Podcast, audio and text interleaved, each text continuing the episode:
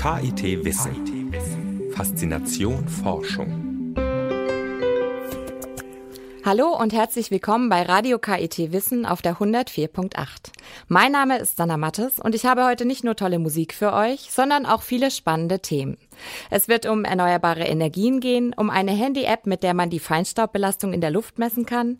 Wir werden euch die ethischen Leitlinien des KIT vorstellen und einen kleinen elektronischen Helfer namens Fifi. Jetzt gibt es aber erstmal Musik, und zwar von Katzenjammer, die uns das Rezept für Omas Kirschkuchen verraten in ihrem Song Cherry Pie.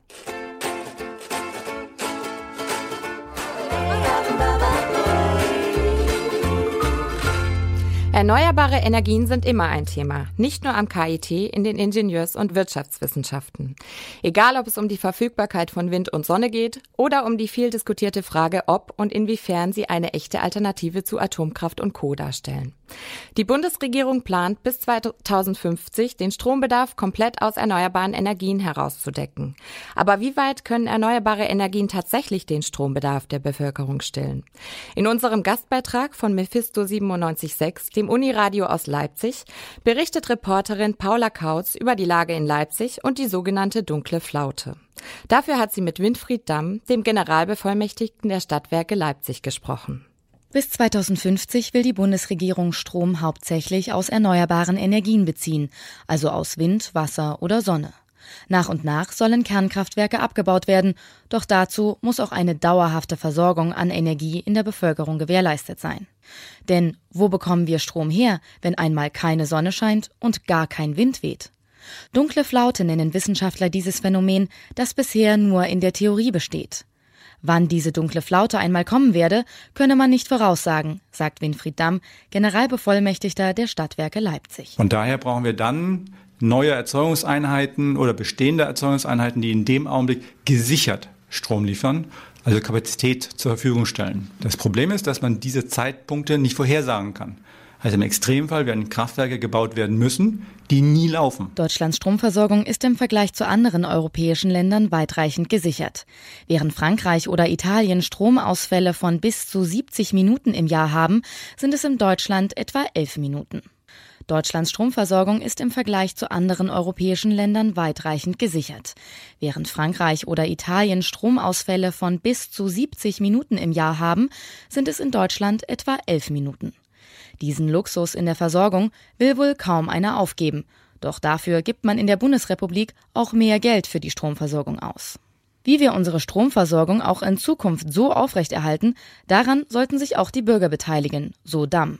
Denn die Fragen seien, wie viel Geld wollen wir für unsere Energieversorgung ausgeben, die zum einen ausreichend mit Strom versorgt und zum anderen umweltschonend ist? Trotz des stetigen Bevölkerungswachstums in den vergangenen zehn Jahren, 2004 gab es in Leipzig knapp 500.000 Einwohner, sei die Stromversorgung hier gesichert. Mit größeren Stromausfällen müsse man in Leipzig auch in der Zukunft nicht rechnen, so Winfried Damm. Die Energieversorgung in Leipzig ist anhaltend kein Problem. Leipzig hatte ja schon mal 730.000 Einwohner. Wir sind jetzt bei 530, 540.000. Sie sehen, da ist noch relativ viel Luft nach oben und auch die Industrie ist nicht mehr so energieintensiv wie vielleicht noch vor 30 oder 40 Jahren. Denn in Leipzig gäbe es genügend Player für erneuerbare Energien wie Photovoltaikanlagenhersteller für Solarenergie sowie die Herstellung von Windenergie und Biogas. Dennoch, diese erneuerbaren Energien reichen nicht aus, die Stromversorgung gänzlich zu sichern. Strom aus Energiekraftwerken ist da derzeit kostengünstiger.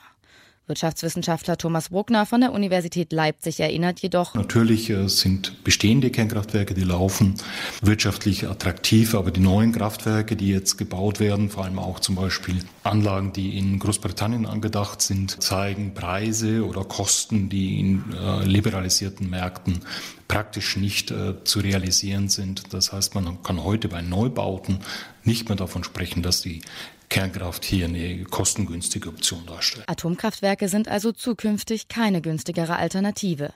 Im Falle der dunklen Flaute oder zu Zeiten, wenn weniger Strom aus erneuerbaren Energien produziert werden kann, empfiehlt Thomas Bruckner einen Strommix. Bei Wind, bei Sonne müssen wir ja immer noch die Fähigkeit im Hintergrund haben, hier auszugleichen.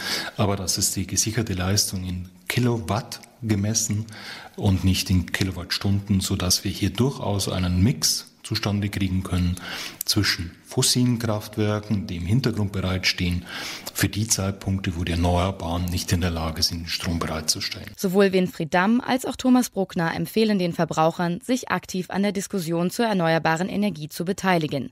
Denn wenn alle Verbraucher Grünstromprodukte kauften, könne diese Art der Energie schneller weiterentwickelt werden.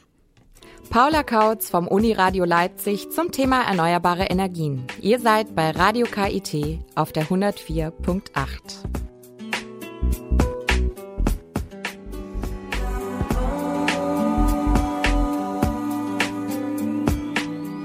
Wer an der Universität Wissenschaft und Forschung betreibt, muss vor allem eins sein, fachlich qualifiziert. Sachverstand alleine reicht aber nicht aus. Universitäre Forschung verlangt außerdem ein hohes Maß an ethischer Verantwortung. Denn wissenschaftliche Errungenschaften nehmen immer mehr Einfluss auf die Gesellschaft. Die Folge? Wissenschaft kann und darf es ohne ethisches Bewusstsein nicht mehr geben. Das KIT hat 2012 einen Leitfaden verabschiedet, der die ethischen Grundsätze am KIT festlegt. Darin heißt es unter anderem, Unsere Arbeit soll dem Erkenntnisgewinn, dem nachhaltigen Nutzen für die Menschheit und dem Schutz der Umwelt dienen sowie friedliche Zwecke verfolgen. Radio KIT-Reporter Armin Merfalla hat Dr. Elke Luise Barnstedt, KIT-Vizepräsidentin für Personal und Recht, zu den ethischen Leitlinien am KIT befragt. Frau Dr. Barnstedt, das KIT hat im Mai 2012 einen Leitfaden verfasst und veröffentlicht, der die ethischen Leitlinien und Prinzipien am KIT festlegt. Zuletzt geändert bzw. bearbeitet wurde dieser Leitfaden im Mai dieses Jahres. Können Sie uns verraten, a, warum, aus welchen Gründen dieser Leitfaden bearbeitet bzw. aktualisiert wurde und b, welche konkreten inhaltlichen Änderungen oder vielleicht auch Ergänzungen vorgenommen worden sind?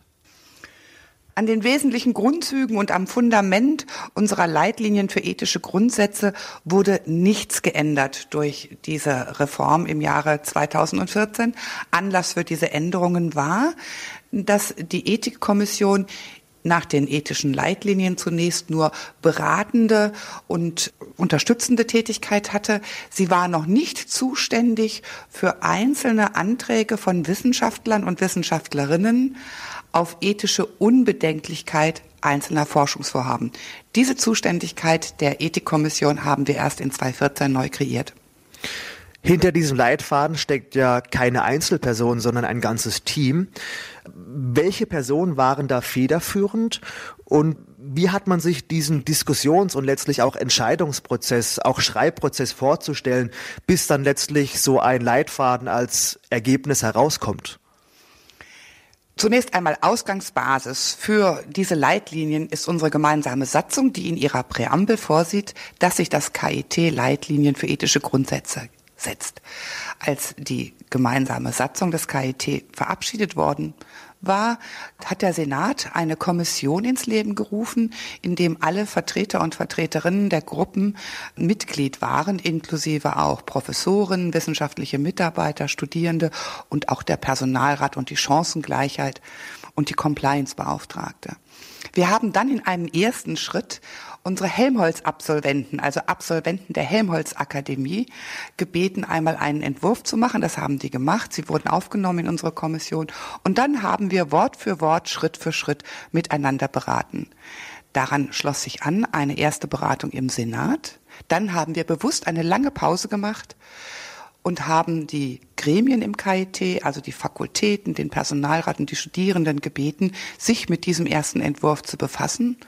Und diese Änderungsvorschläge, die aus den Gruppen kamen, wurden dann eingearbeitet und erneut dem Senat vorgelegt, der dann abschließend diese Leitlinien für ethische Grundsätze verabschiedet hat. Um dann letzten Endes zu entscheiden, welche ethischen Grundwerte in den Leitfaden aufgenommen werden, an welchen Kanons orientiert man sich da? Ist es das Grundgesetz? Spielen da vielleicht sogar christliche Werte eine Rolle? Oder gibt es da noch andere Orientierungspunkte? Also zunächst einmal ist es natürlich das Grundgesetz und die gesamte Rechtsordnung, die die Ausgangsbasis bilden. Aber dann sollen ja diese Leitlinien gerade einen Anhaltspunkt und auch Aspekte an die Hand geben, um in Konfliktsituationen, die nicht rechtlich eindeutig zu beantworten sind, den Wissenschaftlern und Wissenschaftlerinnen zu helfen, hier die richtige Entscheidung zu finden. Zum Beispiel bei der Frage des Dual Use also eine Forschungsarbeit, die sowohl Gutes wie aber auch Schlechtes bewirken kann. Können Sie uns da vielleicht ein konkretes Beispiel auch aus Ihrer Erfahrung nennen? Ich denke, das KIT hat in seiner eigenen Geschichte ein sehr markantes Beispiel, nämlich Fritz Haber, der hier geforscht hat, der die Haber-Bosch-Synthese entwickelt hat, der mit der Entdeckung und Entwicklung des Ammoniaks sehr dazu beigetragen hat, dass wir Kunstdünger entwickeln konnten und die damals befürchtete große Hungersnot weltweit abgewendet werden konnte. Gleichzeitig auf der Basis dieser Forschungsarbeiten ist ein Fundament geschaffen worden, um Sprengstoff zu bauen, aber auch um Giftgas zu entwickeln. Das wurde ja dann auch unter persönlichem Einsatz von Herrn Fritz Haber im Ersten Weltkrieg eingesetzt. Eine Seite, die heute sehr viel kritischer gesehen wird, als es damals vor jetzt 100 Jahren der Fall war. Nun haben die DFG, also die Deutsche Forschungsgemeinschaft und die Leopoldina Akademie der Wissenschaften im Juni ihre Empfehlungen zur, äh, wie es im Titel heißt, Wissenschaftsfreiheit und Wissenschaftsverantwortung der Öffentlichkeit vorgestellt. Das KIT hat daraufhin mit einer Pressemitteilung reagiert, in der auf den Leitfaden selbst, aber auch auf, ich zitiere, Spannungsfeld zwischen Forschungsfreiheit und dem verantwortungsvollen Umgang mit dieser hingewiesen wird. Warum gibt es offensichtlich diese Spannung zwischen Forschung auf der einen und ethischen Grundprinzipien auf der anderen Seite? Zunächst einmal, die Väter und Mütter des Grundgesetzes haben der Forschungsfreiheit einen großen Rahmen gegeben. Es ist eines der wenigen Grundrechte im Grundgesetz, in dem kein Gesetzesvorbehalt formuliert ist, sondern nur verfassungsimmanente Schranken können die Wissenschaftsfreiheit und die Forschungsfreiheit einschränken. Diese große Freiheit korreliert selbstverständlich mit einer großen Verantwortung, eben weil es Forschung geben kann, die auch zum Schaden der Menschheit gereichen kann.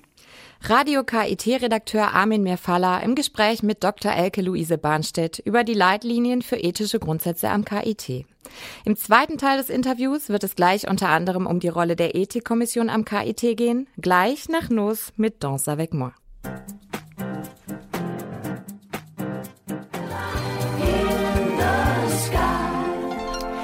Im ersten Teil unseres Interviews zu den ethischen Leitlinien am KIT hat Dr. Elke Luise Bahnstedt das Spannungsfeld zwischen Forschung und Ethik erläutert. Im nun folgenden zweiten Teil spricht sie unter anderem über die Arbeit der KIT Ethikkommission. Wenn man sich den Leitfaden selbst mal zu Gemüte führt, dann liest man auch sehr große, bedeutsame Begriffe wie Ehrlichkeit, Aufrichtigkeit, Wahrhaftigkeit, Respekt, Toleranz etc. Also im Prinzip die gesamte Palette ethischer Schlagwörter. Wie viel davon lässt sich im alltäglichen universitären Betrieb und insbesondere auch in der Forschung tatsächlich einfordern? Zunächst einmal sind diese Begrifflichkeiten formuliert, unter der Überschrift des partnerschaftlichen und vertrauensvollen Umgangs untereinander, also der menschlichen Begegnung im KIT.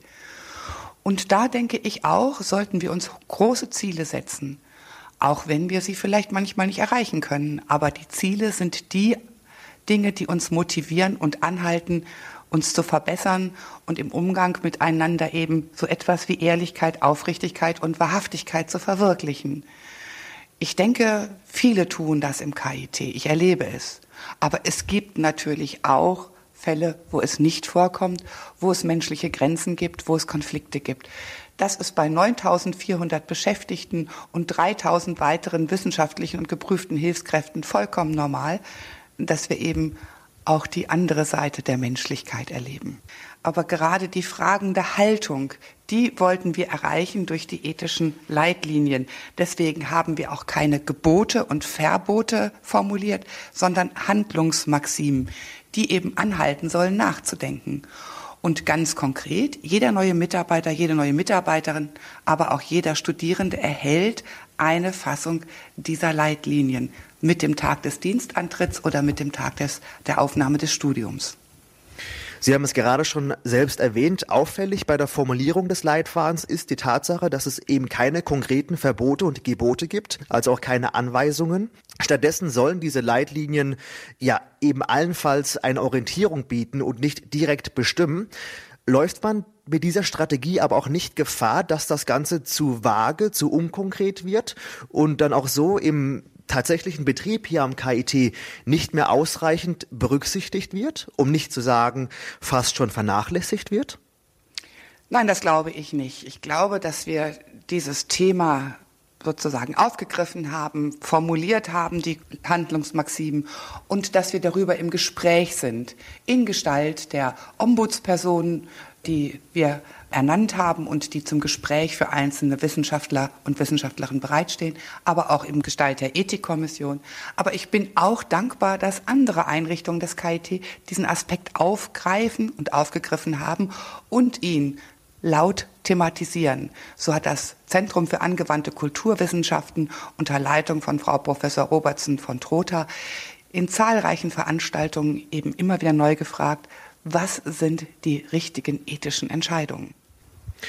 Nun gibt es neben dem Leitfaden am KIT für ethische Fragen oder auch Problemfälle, Härtefälle, die auch von ihm bereits erwähnte Ethikkommission, die sich ja aus verschiedenen KIT-Angehörigen zusammensetzt, unter anderem auch zwei Studierenden.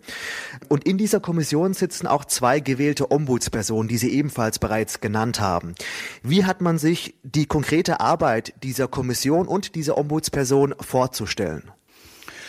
Die konkrete Arbeit hat im Moment zwei wichtige Aspekte. Der eine Aspekt ist eben die vorhin schon geschilderte Aufgabe, neue Aufgabe, einzelne Forschungsvorhaben von Wissenschaftlern und Wissenschaftlerinnen zu begutachten und zu fragen, sind hier die ethischen Aspekte eingehalten?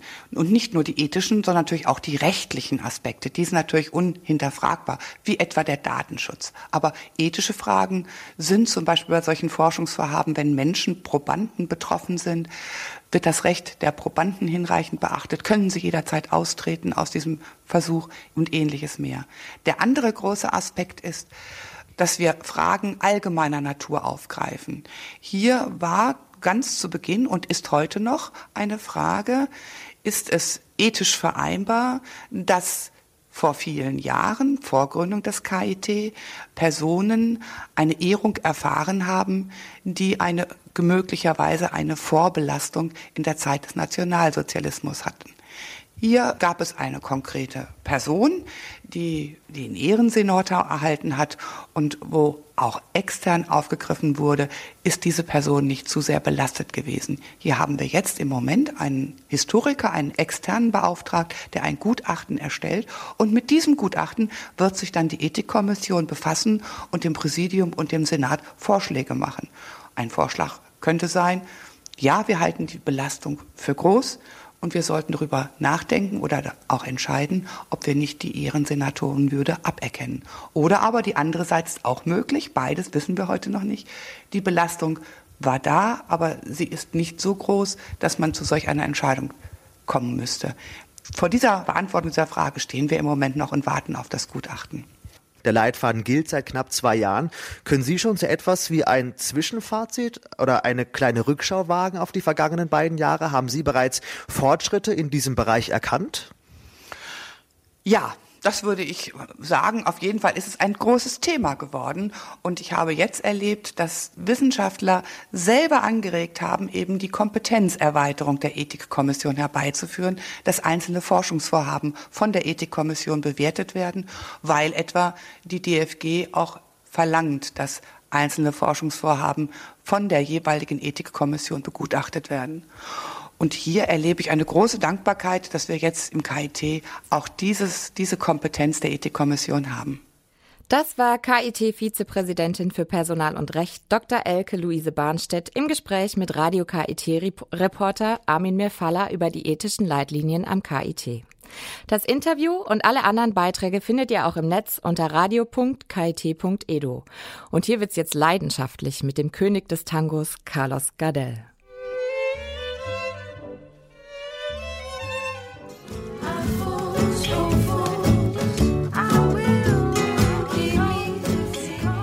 Er kann reden, laufen, seine Umgebung wahrnehmen und Einkäufe tragen. Er ist rot oder gelb, circa ein bis 1,50 Meter groß und hört auf den Namen Fifi.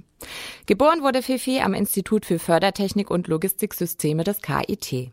Seit zweieinhalb Jahren hat Projektleiter Andreas Tränkle mit seinem Team daran geforscht, ein gestengesteuertes Fahrzeug für die Intralogistik zu entwickeln. Radio KIT-Redakteurin Maria Pocorni hat mit Andreas Tränkle über Fifi gesprochen. Relativ unscheinbar steht Fifi im Raum. Doch mit der richtigen Bewegung erwacht das gestengesteuerte kastenförmige Fahrzeug plötzlich zum Leben. Möglich gemacht hat das ein Team aus Maschinenbau, Elektrotechnik und Wirtschaftsingenieurstudenten sowie wissenschaftlichen Mitarbeitern des Instituts für Fördertechnik und Logistiksysteme am KIT.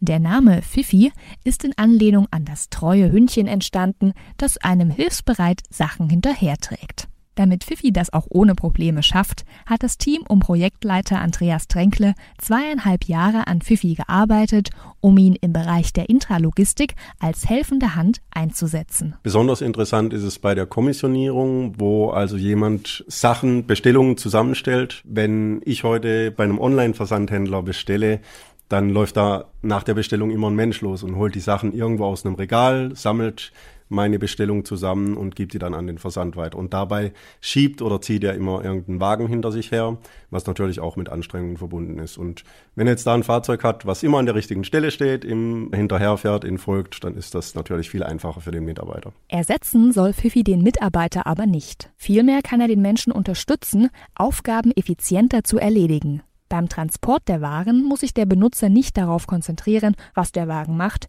den er sonst schieben oder ziehen würde. Zudem sollen durch Fifi Arbeitsplätze altersgerecht gestaltet werden, da er den Transport von schweren Lasten vereinfacht. Dafür hat Fifi neben dem Fahrwerk eine Arbeitsplattform, auf die die Ladung abgestellt wird. Die Plattform kann je nach Wunsch durch eine Hubvorrichtung angehoben werden. Die Bedienung von Fifi ist relativ einfach. Also erstmal muss ich mich als Benutzer bei Fifi anmelden. Das heißt, ich winke Fifi zu, dann weiß Fifi, welchem Mensch er folgen muss. Wenn Fifi dann den Menschen identifiziert hat, wenn der Mensch sich angemeldet hat, dann bleibt er dem Menschen auf den Fersen und der Mensch kann dann auch verschiedene Gesten ausführen. Das Winken mit der rechten Hand ist die Anmeldung, das Winken mit der linken Hand ist die Abmeldung.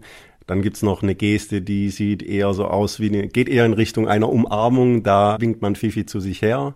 Den Hub kann man äh, durch Heben oder Senken der linken Hand steuern. Das sind so die wichtigsten Gesten, um Fifi zu steuern. Die Gesten erkennt Fifi durch ein eingebautes Kamerasystem. Damit wird die Umgebung erfasst und ein dreidimensionales Bild erstellt. Auf Basis dieser Daten wird die Person erkannt und jede Geste in Fahrbefehle umgewandelt. Die 3D-Kamera und ein Laserscanner sorgen zudem dafür, dass Fifi immer auf dem richtigen Weg bleibt und nirgendwo aneckt. Aus Sicherheitsgründen ist Fifi mit einer Geschwindigkeit von 1,3 Meter pro Sekunde unterwegs. Da muss der Benutzer aufpassen, dass er dem kleinen Fahrzeug nicht davonläuft. Sollte er doch zu schnell werden, piepst Fifi und bleibt irgendwann stehen.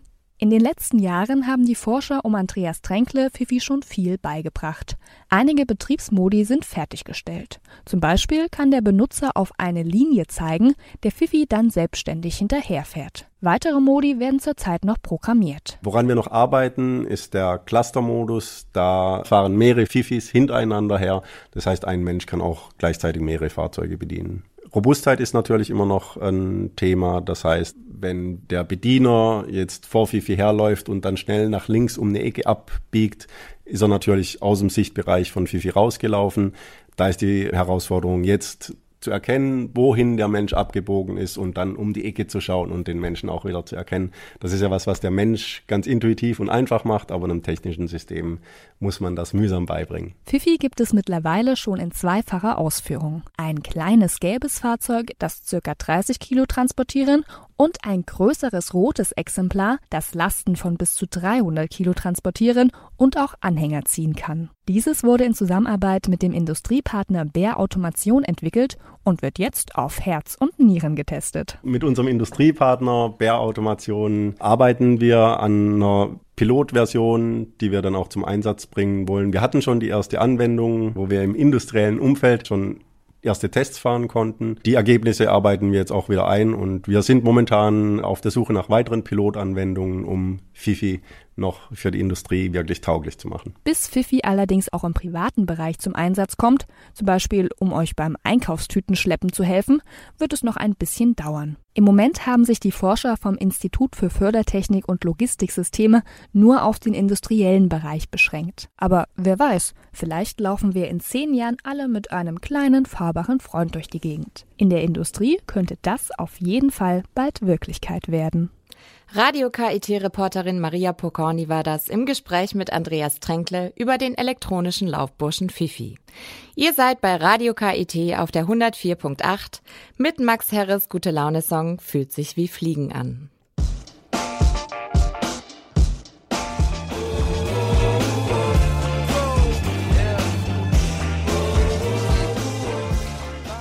Ob fürs Dating, die körperliche Fitness oder den Wetterbericht, für alles gibt es mittlerweile eine App.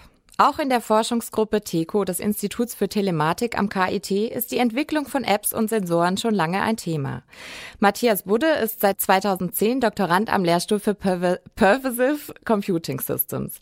Er arbeitet an einer App und einem Aufsatz für Smartphones, mit denen Anwender die Feinstaubbelastung in der Luft messen können. Welche Vorteile die Schadstoff-App euch in Zukunft bringen soll und wie sie funktioniert, hat Matthias Budde Radio KIT-Reporterin Jennifer Warzecher verraten. Wie genau kann ich als Nutzer die App anwenden? Die App bzw. unser, unser Feinstaubsensoraufsatz äh, ist ja existiert in dem Sinne noch nicht. Die Idee, zu der wir hinwollen, ist, an dem wir gerade arbeiten, ist, dass der Nutzer praktisch einen Aufsatz auf sein Smartphone aufsetzt, dabei die äh, Kamera und den Blitz vom Handy als aktive Komponenten für diesen Sensor nutzt und dann den, die Feinstaubbelastung entweder tatsächlich live auf seinem, seinem äh, Display ablesen kann oder eben Messungen durchführt und dann auf so einer Karte visualisiert bekommt. Apropos Messstationen, haben die auch etwas von ihrer Erfindung und können diese die eben im Alltag einsetzen? Ja und nein. Also sie können sie natürlich nicht dafür einsetzen äh, für den, den, den Zweck der Feinstaubüberwachung, weil da natürlich äh, gesetzlich geregelt ist, wie dieses Messverfahren durchzuführen ist. Das heißt, das muss tatsächlich mit einer gravimetrischen Messung passieren. Vereinzelt jetzt auch immer noch sehr teure, äh, echtzeitfähige Messgeräte, äh, die auch zertifiziert sind, um sie für, für den Zweck der Hintergrundfeinstaub Überwachung einzusetzen. Kann jetzt unser Gerät nicht ersetzen. Auf der anderen Seite kann das natürlich schon sehr nützlich sein, um andere Anwendungen zu ermöglichen. Zum Beispiel ist es für die äh, Landesämter interessant, wenn sie jetzt entscheiden möchten oder für die Kommunen, wo so eine Station eigentlich am besten hingestellt wird. Dann ist es natürlich interessant, da unter Umständen mit einer schnellen, vorläufigen Messung hinzugehen und zu gucken, bauen wir sie jetzt hier hin oder bauen wir sie jetzt irgendwie 20 Meter weiter rechts oder an die Straße oder wie auch immer. Solche Dinge sind natürlich schon interessant. Dann gibt es natürlich auch völlig neue Applikationen, die so eine, so eine Feinstaubmessung ermöglicht. Was wir gerne möchten oder was wir damit ermöglichen möchten, ist eben eine sehr dichte, flächendeckende Messung, die aus Kostengründen sich mit, mit traditioneller äh, Messtechnik verbietet. Die könnte man eben mit so günstiger Sensorik schon ermöglichen und dann äh, bekommt man ein ganz anderes Bild davon, wie, wie Feinstäube auch innerhalb von so einer, äh, von so einem urbanen Bereich sich entwickeln oder unterscheiden und unter Umständen dann auch ganz andere Informationen dazu, wo denn eigentlich die Quelle oder die Ursachen von, von Feinstäuben liegen und wie man das bekämpfen kann. Jetzt hat ja fast jeder Apps auf seinem Handy oder auf seinem ähm, Laptop, aber es kommt nicht unbedingt jeder auf die Idee, jetzt die Schadstoffbelastung zu messen. Wie wollen Sie denn die Leute dafür begeistern? Ja, auch da haben wir uns ein bisschen Gedanken gemacht. Äh, es gibt da eigentlich zweierlei Arten von Nutzern, sag ich mal. Die einen sind tatsächlich intrinsisch motiviert, haben da ein hohes Bewusstsein dafür und warten eigentlich genau auf sowas und möchten es gerne machen und teilnehmen. Unter Umständen sind das nicht genug und dann muss man natürlich gucken, wie man andere Leute dazu bekommt. Es verschiedene Ansätze. Einen, den ich persönlich sehr spannend finde, ist sogenannte Einsatz von sogenannter Gamification. Das heißt, man man äh, baut Spielelemente in diese Anwendung mit ein, mit der zum Beispiel dann die Leute Punkte dafür sammeln können, dass sie bestimmten Regelmäßigkeiten Messungen ausführen oder ja, also solche Spielmechanismen, Punkte, Levels, Quests, Badges, also sehr bekannte Mechanismen eigentlich, kann man dafür nutzen, Leute zu motivieren, stärker oder überhaupt teilzunehmen. Das heißt, sie setzen dann ein Belohnungssystem ein? Wir haben, wie gesagt, das bis jetzt noch nicht so im Einsatz. Wir arbeiten ja, das ist laufende Forschung, auf die wir hinarbeiten. Aber das wäre eine Möglichkeit, sowas zu machen. Ja, genau. Also Leute dafür dann irgendwie zu belohnen oder beziehungsweise den Spaß daran zu erzeugen oder zu erhalten, an sowas teilzunehmen. Und wie genau sieht dann diese Schadstofflandkarte, nenne ich es jetzt mal, aus? Ist das sowas wie Google Maps? Letztendlich, auch das ist, ist ja, ist ja, wir, wir arbeiten jetzt auch an der Sensorik. Das ist jetzt so auch noch nicht, äh, existiert so nicht. Äh, wäre dass ein Geoinformationssystem zum Beispiel, ähm, ja, ähnlich wie Google Maps, wo man sich jetzt dann zum Beispiel äh, den Verkehr einblenden kann, könnte man dann, hätte man dann so eine Kartenansicht, wo der Feinstaub drauf visualisiert wird. Oder auch ähm, auf dem Handy selber vielleicht dann äh, so persönliches Tracking. Solche Sachen sind da vorstellbar, ja. Und wer könnte denn dann die App am Ende vermarkten oder halt erstellen und vermarkten? Das, ja, da gibt's verschiedene Möglichkeiten. Natürlich äh, könnte eine dedizierte Firma sein, es könnte jemand sein, der sowieso äh, solche Geräte vertreibt, es könnte sein, der sowieso schon Kartenservices oder ähnliches bietet. Das ist ganz, äh, hängt ganz davon ab, wie sich das dann nachher gestaltet, wie, wie denn Forschungsergebnisse tatsächlich dann auch aussehen, dass man die wirklich ins Handy integriert oder aufs Handy aufsteckt und wie sich das dann letztendlich entwickelt. Das heißt, äh, der Nutzen, den der Einzelne hat, er weiß einfach Bescheid, wie es um seine Luft bestellt ist. Genau, er weiß äh, Bescheid, wie es um seine Luft bestellt ist. Äh, er weiß unter Umständen, äh, ob er lieber die eine oder die andere Strecke nimmt zum Joggen. Das wäre eine Möglichkeit. Er weiß, ob der Weg, den er mit seinem Kind zum Kindergarten geht, ob der gut oder schlecht ist. Aber er weiß auch als als Community äh, wissen die wissen die Bürger auch, wo er vielleicht eine Wohnung mieten möchte oder nicht oder generell solche Dinge. Oder wenn es tatsächlich so ist, dass dass es ein, ein urbaner Raum ist, in dem regelmäßig hohe Belastungen sind,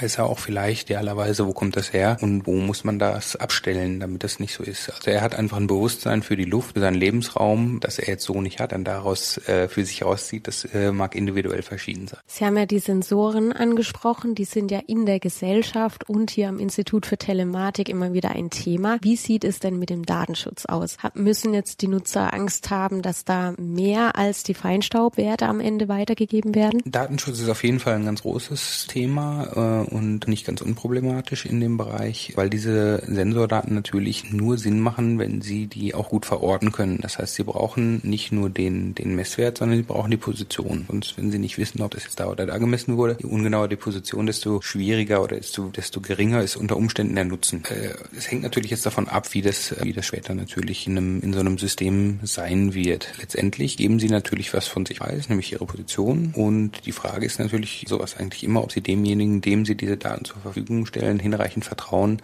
diese Daten äh, ihm eben zu überlassen. Das ist eine Problematik, die auf jeden Fall da ist und der man sich bewusst sein muss. Das ist jetzt nichts, ist ja, das wäre zumindest mal kein Dienst, an dem sie teilnehmen, ohne, ohne ihr Wissen und ohne ihr, ihren Willen. Insofern, wir gehen jetzt nicht hin und schrauben ihnen das aufs Handy und überwachen sie, ohne dass sie das möchten. Und natürlich muss man an Vertrauen haben und das muss man auch äh, natürlich dann als Betreiber von so einer Plattform begründen, dass man auf jeden Fall auch irgendwie klarstellt, dass eben diese, diese Daten dann, wenn sie, wenn sie fusioniert werden und in so einer Kartendarstellung oder wofür auch sie immer genutzt werden, dass die Leute informiert werden, was mit ihren Daten geschieht und dass sie ihnen sichergestellt wird, dass die nur für diesen Zweck benutzt werden, dass sie auch geschützt werden. Das äh, sind wichtige Fragen und ja, damit kann ich mich äh, jetzt in meiner Arbeit äh, nur am Rande beschäftigen. Wie genau man sowas löst, ist, ist äh, sehr schwierig und betrifft letztendlich nicht nur Szenarien wie diese, sondern eigentlich äh, sämtliche Geoinformationssysteme oder Informationssysteme, wo eben partizipativ äh, Daten erhoben werden. Das heißt, um wieder auf Google Maps und den Vergleich äh, zurückzukommen, ist es auch nichts anderes, als wenn ich jetzt in der Stadt stehe, in einer fremden Stadt stehe und mir überlege, wo ist jetzt das nächste Café und ich gebe dann eben meine Position an, beziehungsweise mir wird eine andere an angezeigt und ich bewege mich da in dem Feld. Es ist nichts anderes als, ein, als jeder Dienst, bei dem Sie Informationen über sich, das muss ja gar nicht unbedingt die Position sein, aber das sind persönliche Informationen oder Informationen, die Rückschlüsse auf Sie zulassen oder Ihr Verhalten zulassen,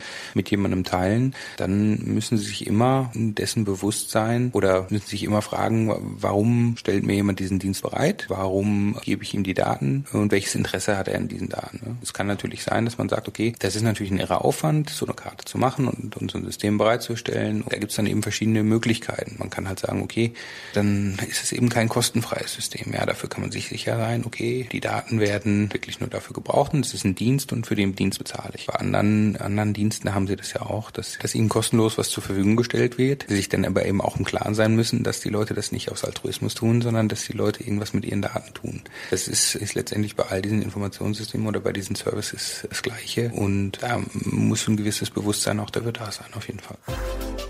KIT Wissen. Faszination, Forschung.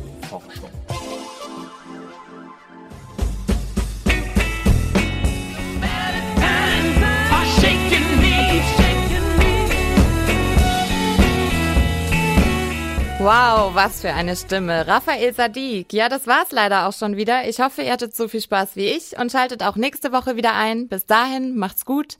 Am Mikro war für euch Sanna Mattes.